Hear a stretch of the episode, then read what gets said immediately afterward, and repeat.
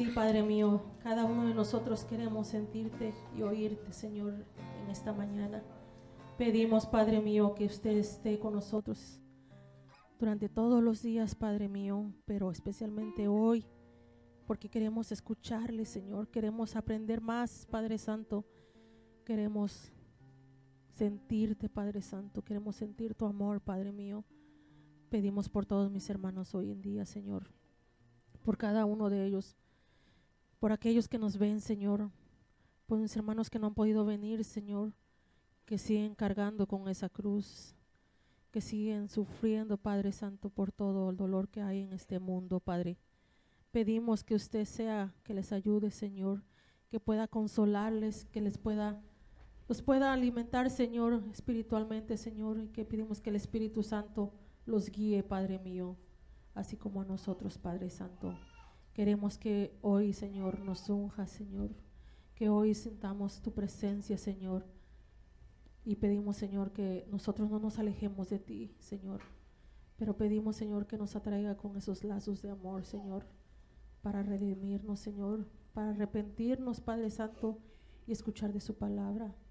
Unge a nuestro pastor, Señor, dele sabiduría, inteligencia, Señor discernimiento, Señor, para que pueda traernos esa palabra, Señor, que necesitamos, Padre Santo, para poder ser nuevos nuevamente, para poder recargar, Señor, nuestro espíritu, Señor. Te pedimos, Señor, que usted esté con nosotros y con todos mis hermanos, en el nombre del Padre, en nombre del Hijo y en nombre del Espíritu Santo. Amén. Amén.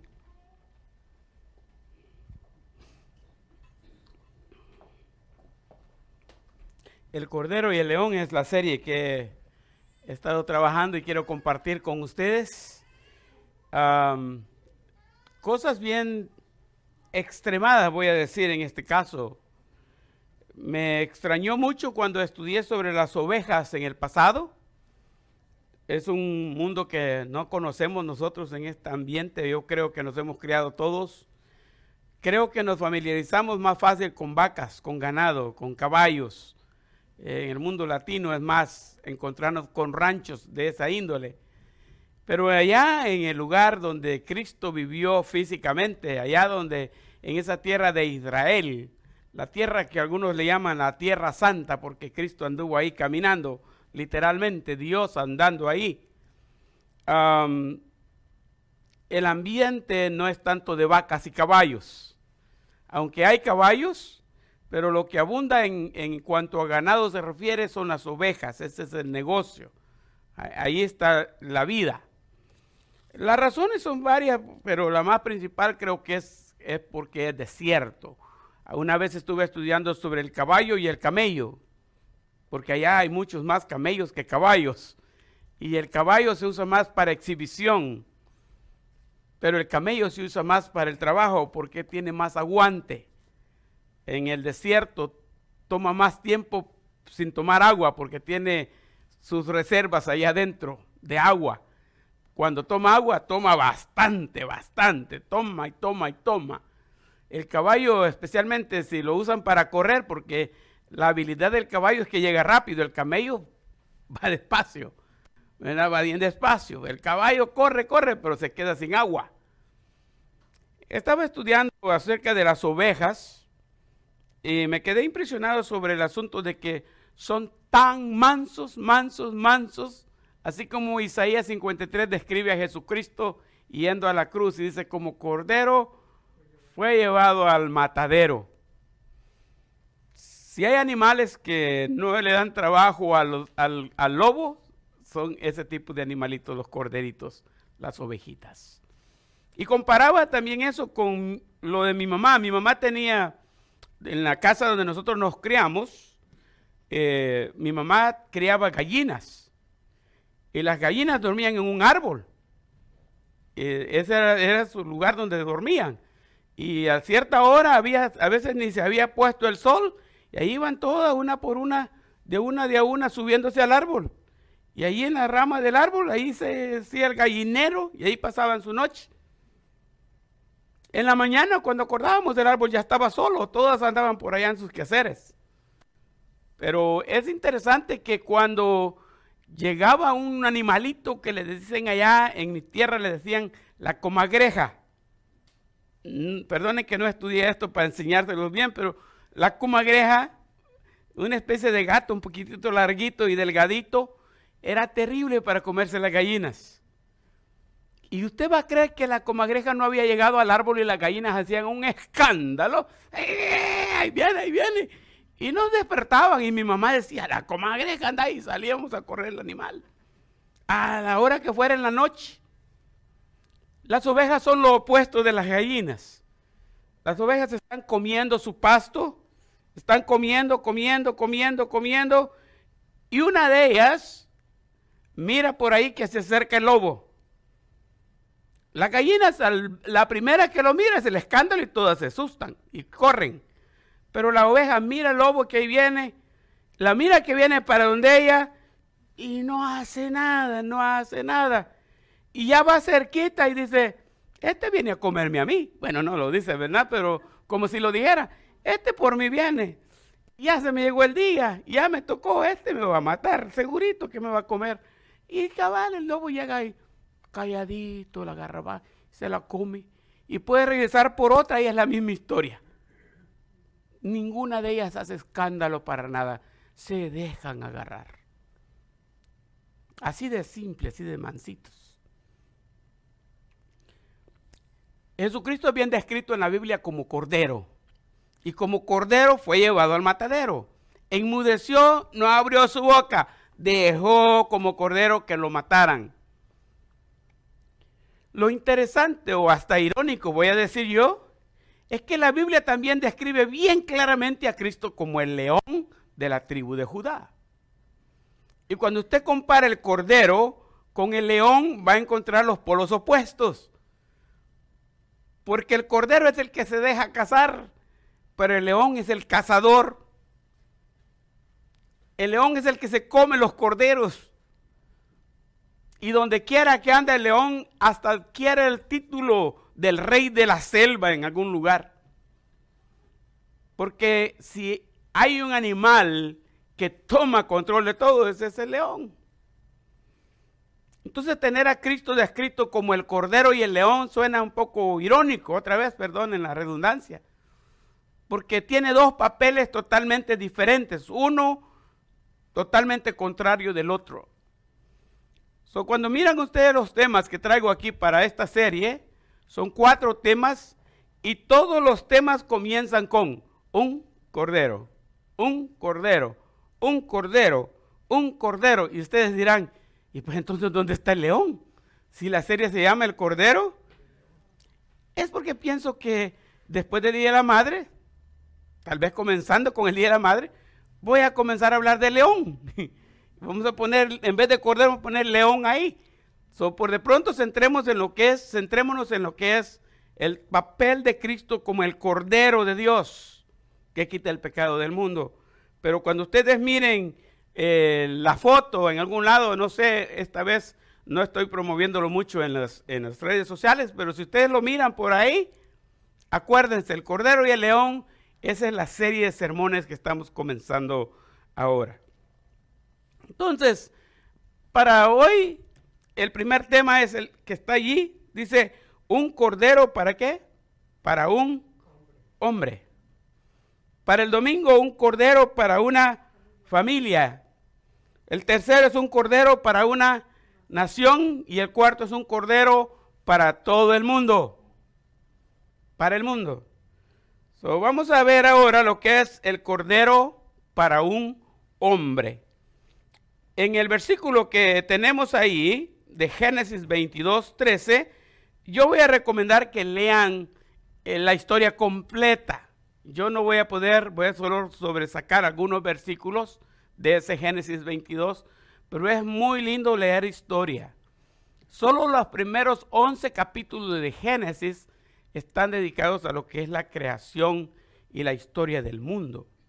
Pero del capítulo 12 de Génesis hasta, el final, en el 50 de Génesis, todo Génesis es el comienzo de la historia de Abraham, de la descendencia de Abraham, el surgimiento de la nación de Israel. Y pues cuando llegamos a Éxodo capítulo 1 Israel ya está bien crecido, es grande, una familia se extendió tanto que ahora es una amenaza, amenaza para el faraón y el pueblo es cautivo en Egipto, es considerado esclavo en Egipto.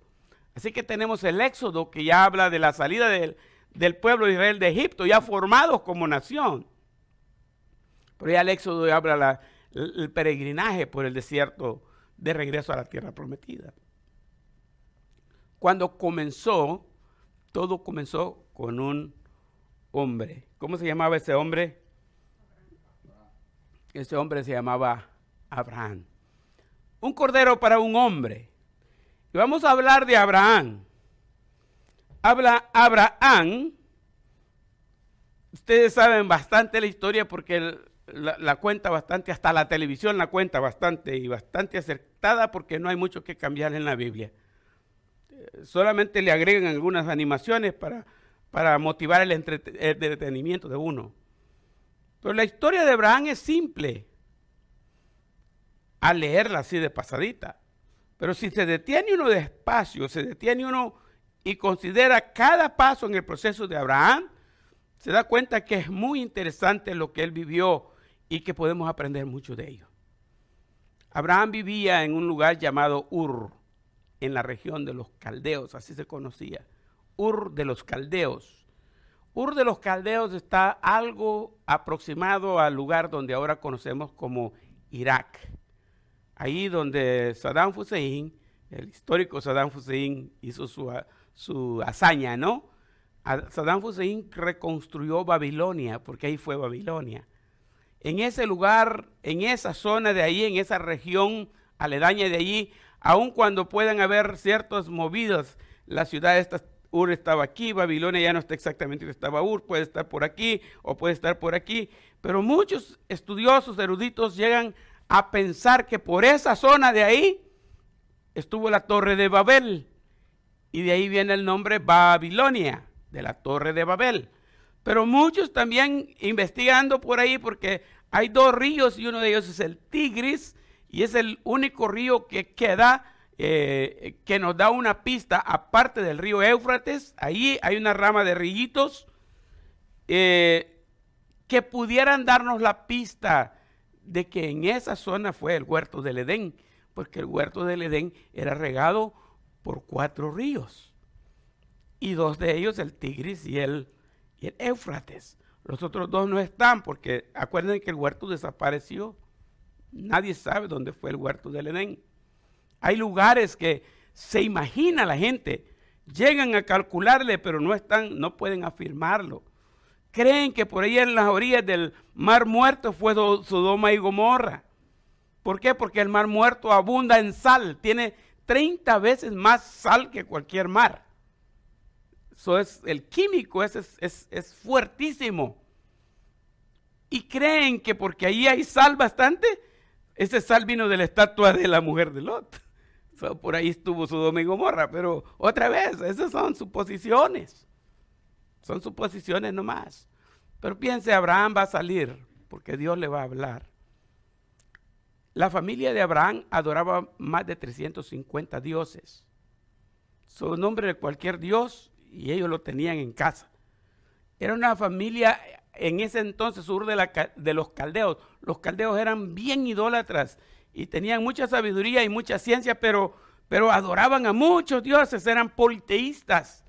Y Abraham creció en el mundo del politeísmo. él tenía muchas opciones. Si nosotros aquí hablamos de que en México eh, quien se adora más es la Virgen, imagínense, pónganle otras 350 vírgenes al lado y todos eligen a quién adorar o a más de uno adorar, a más de uno a la vez. Era bien idólatra el lugar. Y como habían tantos dioses, se aparece Dios a Abraham y habla con él. Se identifica con Abraham. Y Abraham, entre todos los dioses que él conoció de niño, se da cuenta que este Dios no tiene que ver con ninguno de esos dioses que él conoce. Y que es un Dios nuevo. Y va a ser una hazaña dándolo a conocer a la, a la, a la gente alrededor y decirle, miren, tengo un nuevo Dios. Pero Dios no quería eso con Abraham. No quería ser un Dios más entre los dioses. Entonces Dios le dijo a Abraham más o menos así, sal de tu tierra y de tu parentela, camina hasta el lugar que yo te voy a mostrar. Dios quería apartar a Abraham de la idolatría. Así como nos aparta a nosotros del mundo cuando creemos. Santificar se llama eso. Quería sacar a Abraham y Abraham creyó. Llegó un día y le dijo a Sara, empaca tus cosas porque nos vamos. ¿Y para dónde? Pues no sé. Y las mujeres que están, están acostumbradas a que el hombre les dé seguridad, ¿no? Pero ¿cómo ir de mi casa? A un lugar que ni siquiera tienes idea. No, pero comencemos a caminar porque ese es el llamado. Comenzó a caminar Abraham. Abraham caminó 1600 kilómetros aproximadamente desde que salió de Ur de los Caldeos. Y para hacerles una idea, se fue por este rumbo y llegó a un lugar que en el futuro fue conocido como Padán Arán. Era Padán, pero allí el papá de, de Abraham se llamaba Arán y allí murió Arán, el papá de ellos. Murió ahí en esa tierra. Se dio cuenta Abraham que había caminado mucho tiempo, pero que iba en rumbo diferente del que Dios le estaba llamando. ¿Por qué sería? O oh, porque salió de la tierra, obedeció. Pero dejó la familia, no, se la trajo con él. Y allí estuvo hasta que murió su papá. Y entonces comenzó a caminar en este rumbo para llegar al rumbo que Dios quería que subiera y caminó otros 1600 kilómetros para abajo. Y si se hubiera, hubiera ido recto, solo habían 1600 kilómetros. Él hizo como un triángulo para llegar al lugar que Dios tenía para él. Ahora lo interesante es que cuando él caminó para acá, marcó el territorio que Dios le dio en Génesis 17. Y todo ese triángulo es lo que bíblicamente pertenece a la tierra de Israel. De todo ese triángulo una tirita así cerquita a la orilla de la franja de Gaza, es lo que posee hoy. Cuando salió de Padán Aram, Abraham, y caminó a la orilla del mar grande, le decían entonces el mar Mediterráneo, decimos hoy, caminó a esa orilla, llegó por Beerseba y esas zonas bíblicas, todavía no dejó a su familia, todavía traía cola, dirían en mi país. Tenía su sobrino Lot con él. Sabemos la historia de Abraham.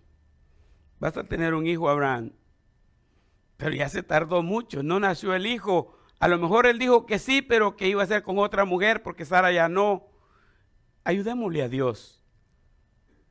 Y así es como entre Sara y Abraham decidieron darle una manita a Dios para que se cumpliera la profecía o la promesa. Y ahora nace Ismael.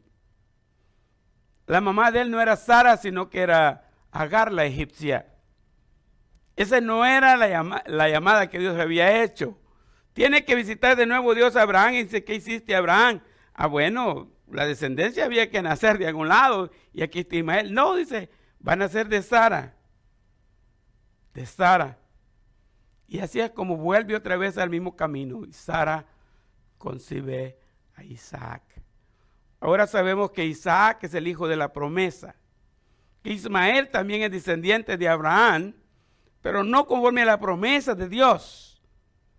Pero como la promesa fue Abraham de descendencia, ahora los descendientes de Ismael, que se conocen como los ismaelitas, también se consideran hijos de la promesa por ser hijos de Abraham al que Dios le hizo la promesa. Así que al final las dos descendencias recibieron bendición. Solamente que de una, de una, de una rama recibimos la semilla mesiánica y de otra rama recibimos prácticamente la oposición. De un lado se recibe la vida, donde se predica la vida, del otro rama eh, prácticamente se predica la muerte. Entonces, ahora seguimos la rama de Isaac, porque esa rama nos va a llevar al Cordero de Dios. ¿Quién era Abraham? Abraham e Isaac tienen una participación muy interesante en la vida. Abraham va en, va en el camino de una manera dependiendo totalmente de Dios, ahora sí. Ya, ya tiene a Isaac y Abraham piensa, ya va a haber descendencia, ya va a haber una nación.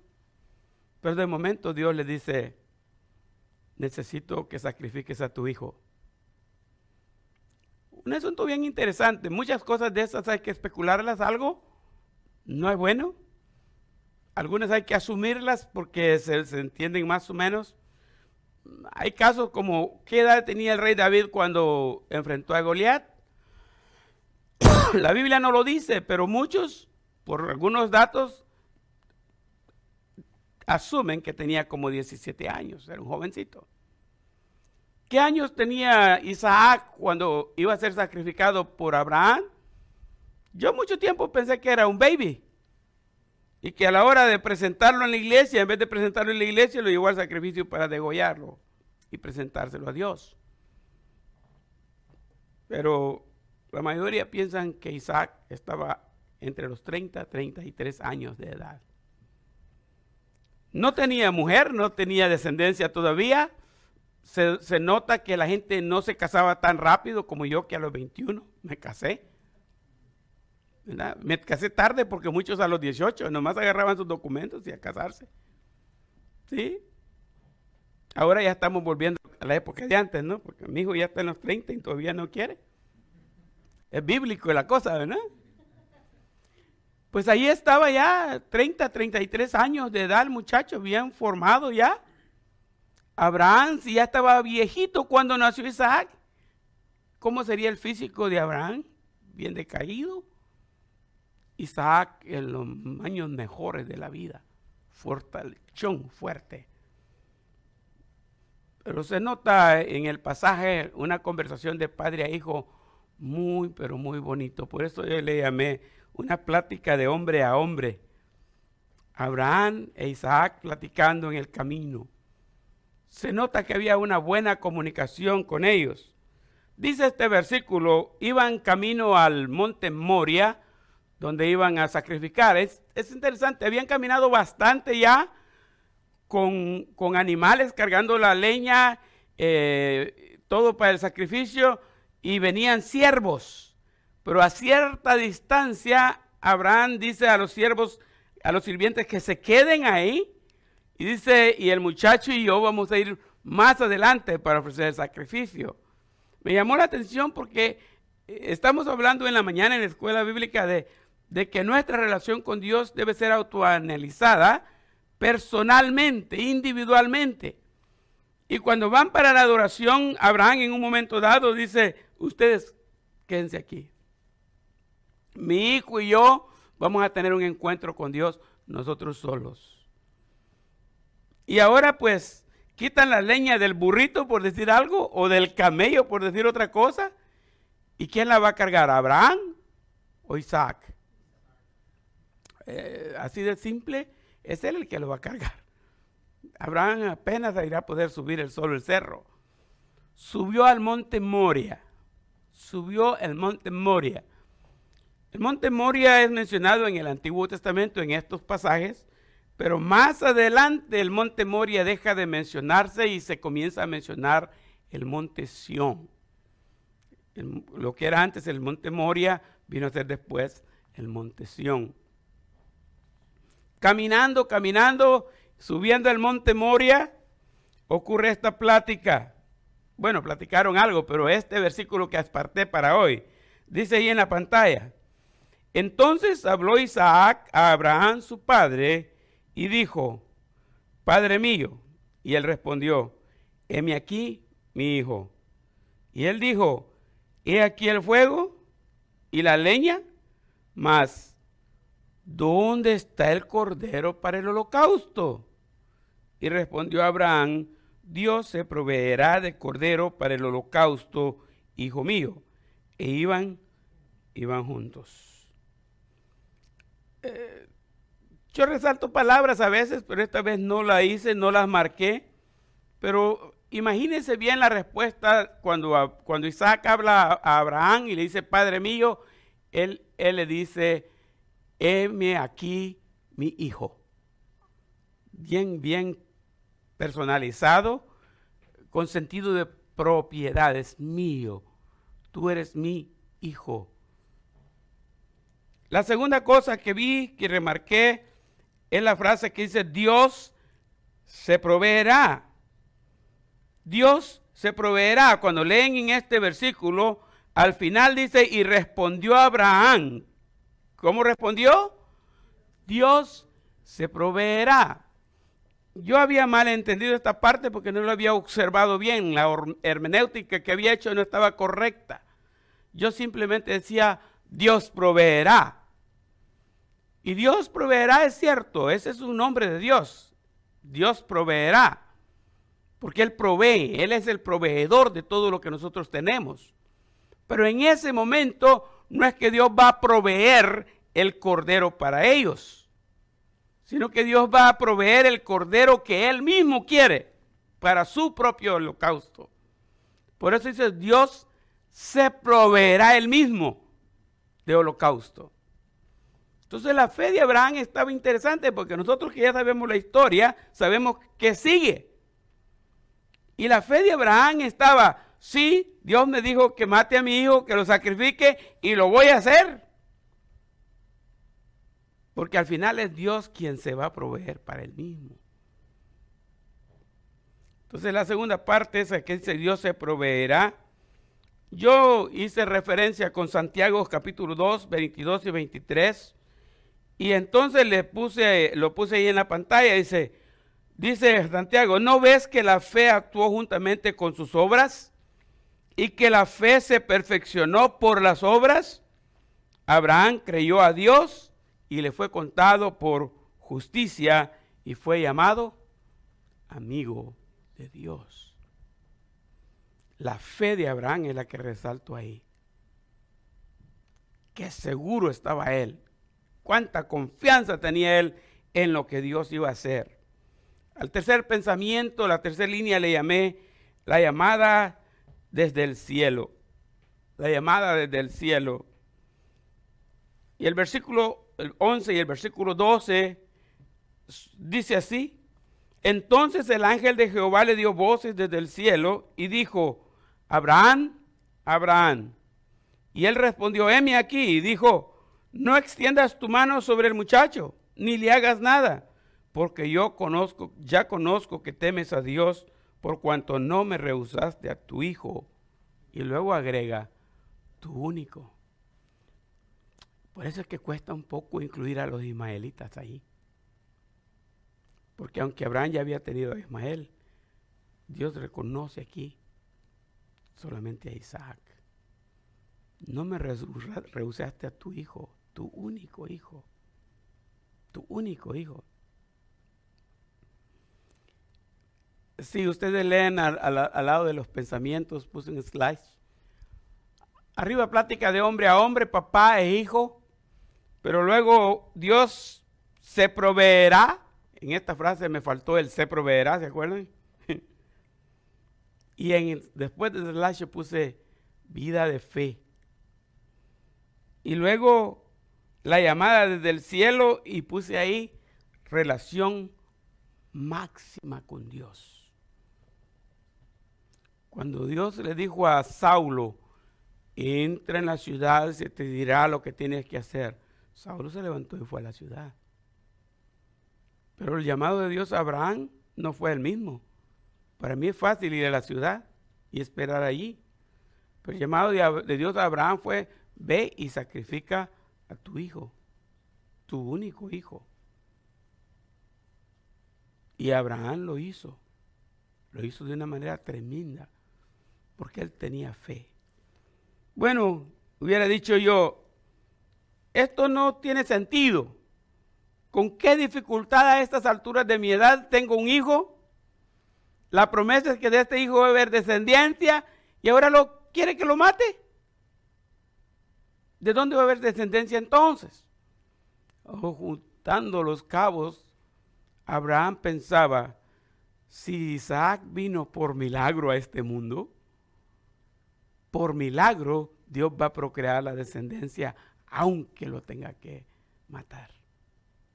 La fe de la tan, pero tan alta, una relación tan máxima con Dios. Hmm, nosotros nos cuesta hasta venir a la iglesia. Sentimos difícil, mucho sacrificio, pero no. Esa era la fe de Abraham. Un hombre, un cordero para un hombre. Poquito quiero mencionar un poco sobre el, hombre llamado Isaac. He visto un lado de la moneda, el lado el lado de Abraham, ese hombre llamado Abraham, y quise enseñar unos cuantos pensamientos sobre el lado de Isaac. Obviamente en el lado de Isaac la historia no se centra en, quién era Isaac, porque está centrado en quién era Abraham, el padre de la fe, de donde todos venimos a ser hijos de Dios. Pero un hombre llamado Isaac, nosotros tenemos cuatro líneas. La primera dice, Abraham estaba acostumbrado a los sacrificios por su padre. O sea, Abraham le había dado un ejemplo a Isaac. No sé si ustedes me han escuchado decir, pero algunas veces lo digo eh, en, mis, mensajes y tengo un mensaje que le llamé cuatro miradas hacia Sodoma y Gomorra, que se centra en el momento que Abraham se separa con, de Lot, porque Lot había sido bendecido tanto al lado de, Abraham, que había una, un rancho, había ganado, había bastante bastante, bastantes sirvientes. Y entre los sirvientes de Lot y los de Abraham se peleaban. No es Lot y Abraham que se peleaban, eran los, las dos compañías que se peleaban. Llegó un momento donde Abraham habla con Lot y le dice, ya no podemos continuar juntos porque la abundancia es demasiada para cada uno. Y tenés que decidir, si tú te vas para acá, yo me voy para acá. Si tú te vas para acá, yo me voy para acá, pero no podemos seguir caminando juntos. Y dice el pasaje que Lot alzó sus ojos y vio las llanuras del Jordán. Y vio para este lado y ve puro desierto. Y entonces, como buen vivo, ¿verdad? No va a buscar el desierto para sus animales. Aquí está el río, aquí está el agua, aquí está el pasto, aquí está todo y no tengo mucho que hacer. Y eligió las llanuras del Jordán. Y dice el pasaje más o menos así, y fue poniendo sus tiendas hasta Sodoma. Eso de poner tiendas para nosotros es ir comprando terrenos, ir construyendo casas. Cada lugar que él llegaba se hacía de una casa y iba y ponía otra casa y ponía otra casa. Lot se enriqueció. En Sodoma fue bien visto y puesto en alto que hasta lo consideraba un juez. Él era un juez en la puerta de la ciudad bendecido por Dios a la sombra de Abraham. Mientras que Lot iba enriqueciéndose él, no dice el pasaje, pero no le importaba que, Abraham fuera tratando de sobrevivir en el desierto. Pero dice la Biblia que mientras Lot construía sus tiendas hasta Sodoma, Abraham llegaba a un lugar y hacía dos cosas, que es lo que primero que hacía Abraham. Construía un altar y adoraba a Dios. Por eso es que Ismael, Isaac sabía del padre que sacrificaba a Dios. Y al construir un altar y adorar a Dios, la segunda cosa que hacía era un pozo. Y construía un pozo. ¿Por qué creen que construía el pozo? Porque no había Jordán. Pero del pozo él podía hacer regadíos, sembradíos y darle de beber a todo su ganado. Cada lugar que él llegaba ponía un altar y un pozo, un altar y un pozo, un altar y un pozo. La vida de Abraham era así. Bendecido materialmente por el pozo, pero bendecido espiritualmente por su altar. Su relación con Dios era el máximo. Era bien alta. Al punto que Lot con su riqueza terminó donde? Se quemó todo. Perdió todo. Porque Sodoma y Gomorra se destruyeron. Y ese es el pesar que tuvo su mujer al dar la vuelta. ¿Y qué pasó con Lot? Perdió también su mujer. Pero en el lado de Abraham, ¿qué ocurre? Abraham incluso aparece de bendición para Lot, porque a Lot es llevado cautivo por unos reyes y Abraham va y lo rescata. So, estaba acostumbrado Isaac a ver a su padre como ejemplo en las cosas de Dios. Es un problema para mí, pero no sé con qué me voy a describir aquí, con la avaricia, con la envidia, no sé qué, porque el hermano Andrés estuvo hablando de eso hoy. Y voy a decirles que en, el tiempo que mis, mis hermanos, mis familias, éramos todos niños, ¿no? Y la iglesia estaba a un kilómetro de distancia y caminos feos, sin, sin luz, sin nada, bajo lluvias y todo. Eh, mi mamá enferma porque sufrió mucho con sus partos. Um, um, papá cuando llegaba la hora del culto, él, él caminaba para sostenerse, caminaba, no sé, no puedo decirle cuántas leguas le llaman allá, cuatro kilómetros es una legua, pero caminaba bastante para llegar a un lugar donde él trabajaba en la agricultura.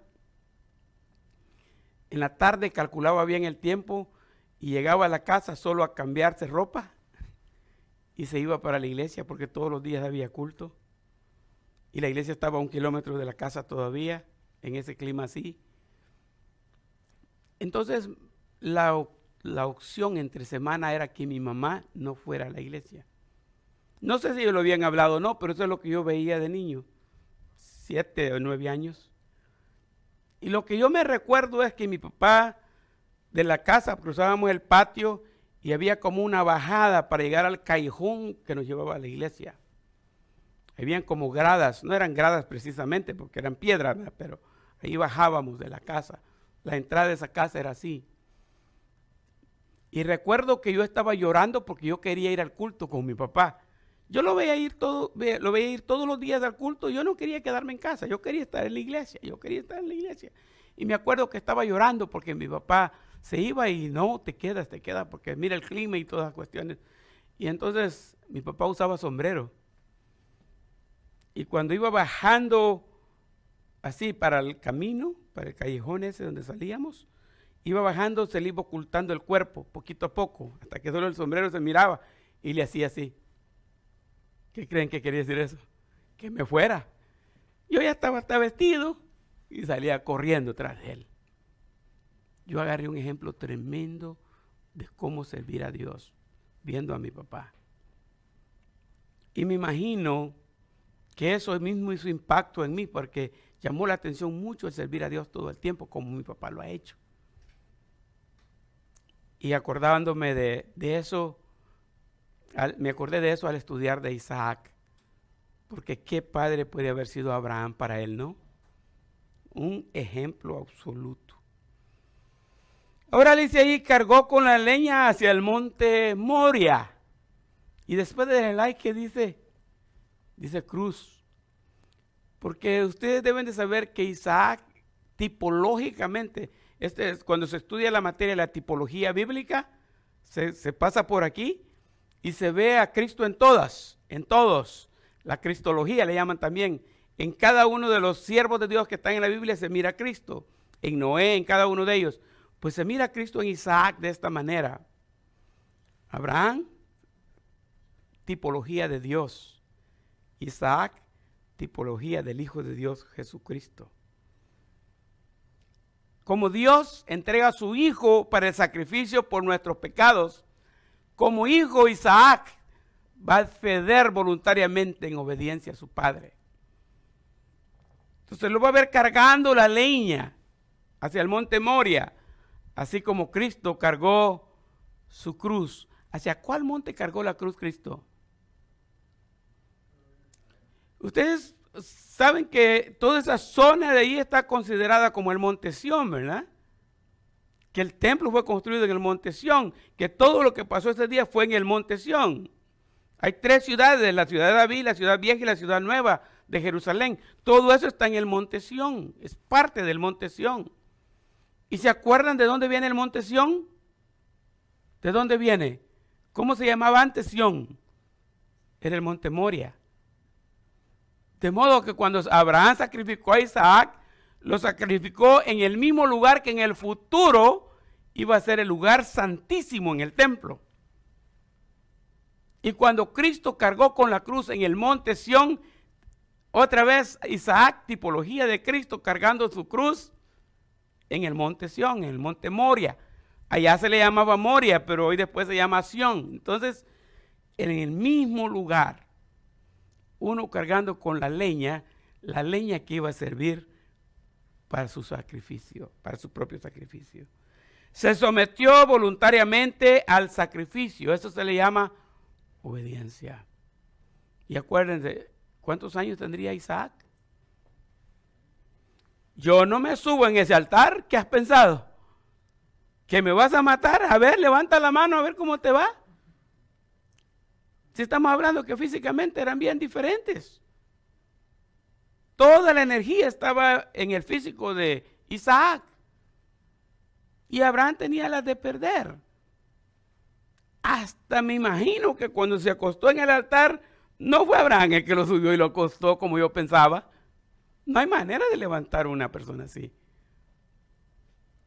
Fue el mismo Isaac que hizo todo voluntariamente. Obediencia absoluta. Casi como aquello que dice, Padre, si es posible que pase de mí esta copa sin que la beba, pero ¿qué? Pero que no se haga mi voluntad, sino la tuya. Y lo último, fue sustituido por qué? Un carnero. Es lo que dice el versículo, realmente se me olvidó ponerlo aquí para ustedes. Pero vio, entonces creo que ahí adelante lo puse. Pero el asunto es que, que el, el carnero apareció ahí. Ahora llegamos a un punto culminante. Cuando Abraham está a punto de dejar caer el cuchillo sobre el muchacho, hay una voz del cielo que le dice Abraham, Abraham, no lo hagas. Ya vi que sí tienes. Tienes determinado cumplir con lo que se te pidió. Eres capaz de sacrificar a tu hijo. No te negaste, no te resististe, lo entregaste para la obra del sacrificio. Ya vi que sí puedes. Ahora hay una mano que lo detiene, es la mano del ángel que le habla desde el cielo y le dice, no lo hagas. Aquí hay alguien que va a estar por él. Y ahí está el carnero. Eso es lo que me duele a mí cuando estudio Semana Santa y las siete palabras. Ese grito agonizante de Jesús diciendo, Dios mío, Dios mío, ¿por qué me has desamparado? Yo miro a Dios como Abraham con el cuchillo listo para caer sobre Jesucristo. En Abraham hubo alguien que le detuvo la mano, pero en Dios, ¿quién podía detener la mano de Dios? No había nadie. Simplemente no había nadie.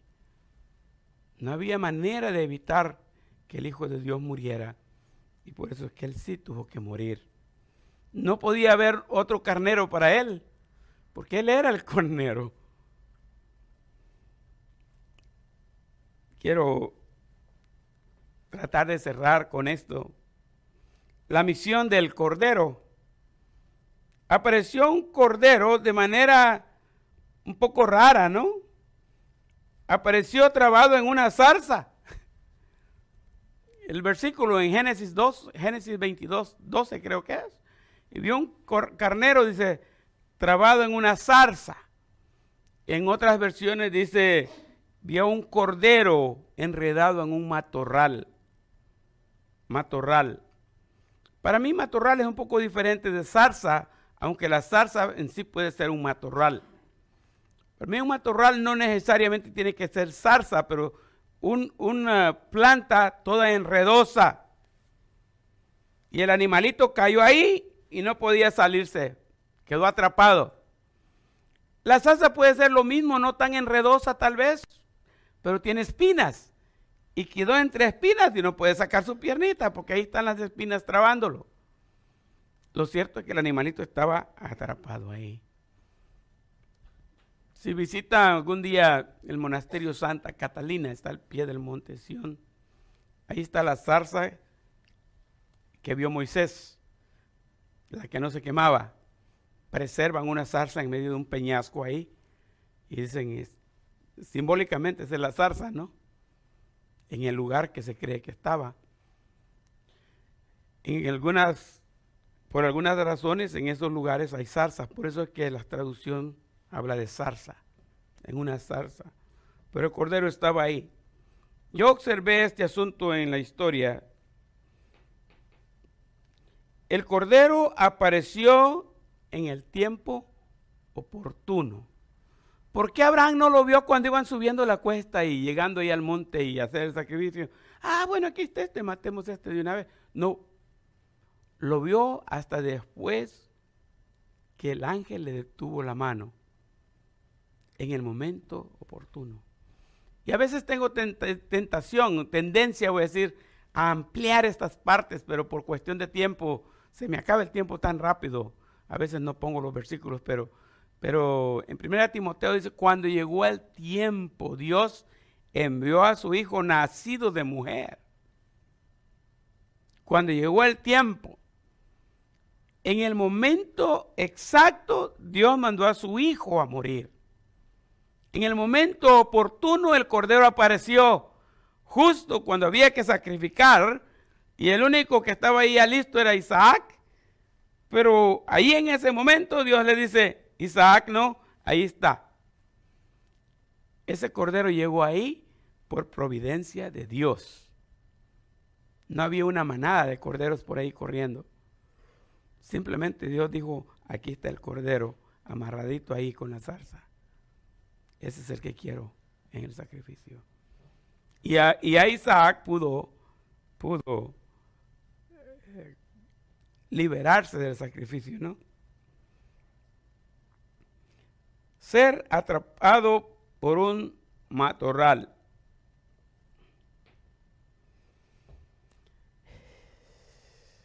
Zarza o matorral, como quieran llamarle. En mi mente yo la interpreté el matorral o la zarza como símbolo de pecado. El cordero llegó allí y estaba atrapado, enredado en el zarzal y tenía que morir por Isaac. Por eso es que el tercer punto que puse fue servir como, como sustituto para que me agarren el contexto. Cristo vino siendo Dios a vivir en este mundo lleno, lleno de pecado. Y fue envuelto en el pecado, solo que no pecó. Fue tentado en todo, pero sin pecado, para ser bíblico. Pero enredado en nuestro pecado. Solo la zarza y el matarral somos nosotros. El Cordero es Jesucristo. Y fueron nuestros pecados que llevaron al Cordero de Dios a morir por nosotros en la cruz del Calvario. Así que el Cordero vino en el tiempo oportuno. Vino para ser atrapado en el matorral, vivir en medio del pecado del mundo, teniendo un lugar majestuoso en el cielo vino a convivir aquí, a sufrir como todos nosotros sufrimos. Y finalmente a servir como sustituto. Imagínense qué pensaría el Cordero, ¿para qué me vine por este camino? Mm, sí, pero sufrió por nuestro, en lugar de nosotros. Casi siempre trato de dejar un reto. Acuérdense que yo no soy no uso la Biblia con mensajes condenadores. Tampoco uso la Biblia con mensajes toleradores que consienten el pecado. Pero siempre me gusta que en los mensajes haya confrontación. Porque si solo escuchamos y nos vamos, como que no quedamos en nada, ¿no? ¿Cuál es nuestro reto para hoy? Tres cositas solamente. La número uno es tener la fe de Abraham. Hay un dúo que se llama María y Lidia. Tengo idea que son de Guatemala, pero no estoy seguro, no me hagan caso.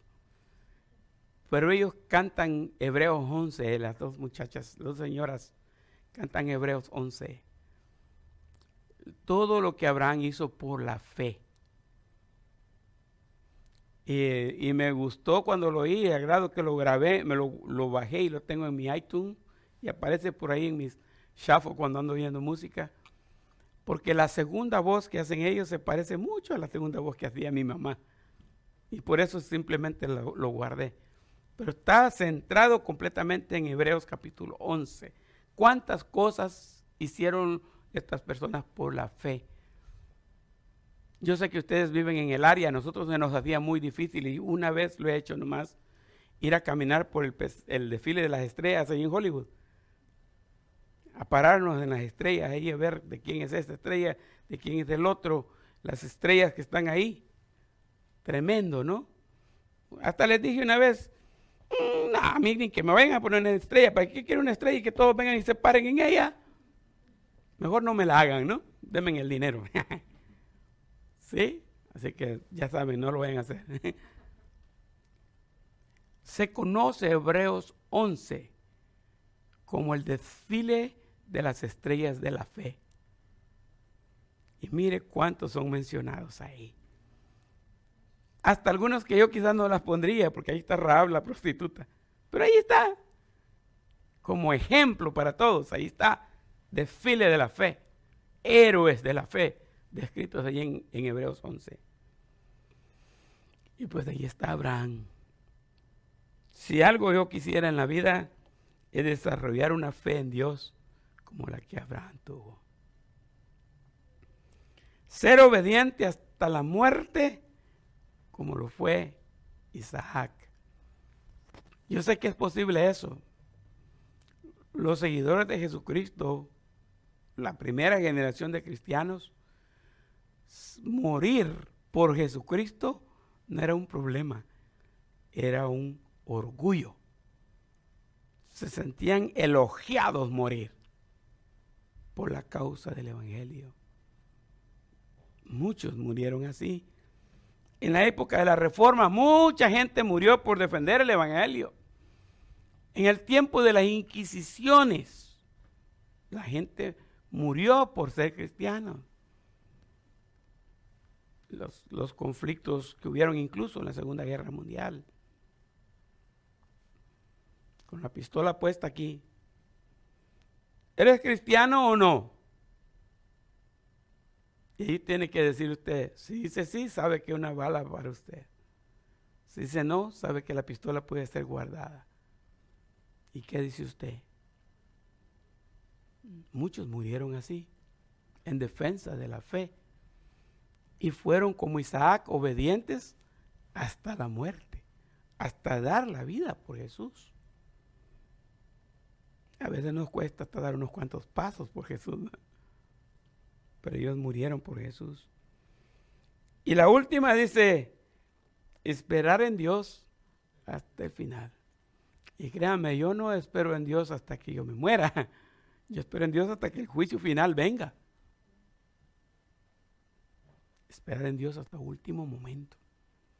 Lo más que yo pueda esperar en Dios, yo voy a esperar en Dios.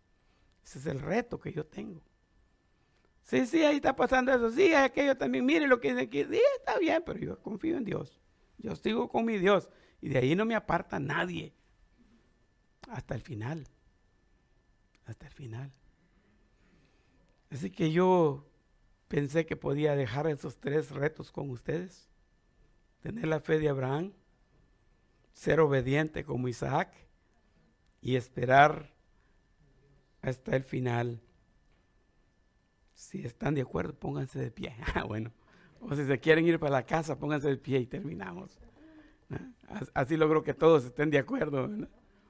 Y si les digo que hay lonches, más rápido se para el manual vino. Gracias al Señor por este tiempo. Vamos a orar. Te alabamos Dios, te damos las gracias por la bendición de haber estado este día aquí. Por tu palabra que ha sido estudiada y ese tema de la Santa Cena en la escuela dominical. Porque podemos aprender cada día un poquitito más unos de otros. Pedimos, Señor, que este día haya sido de bendición para todos.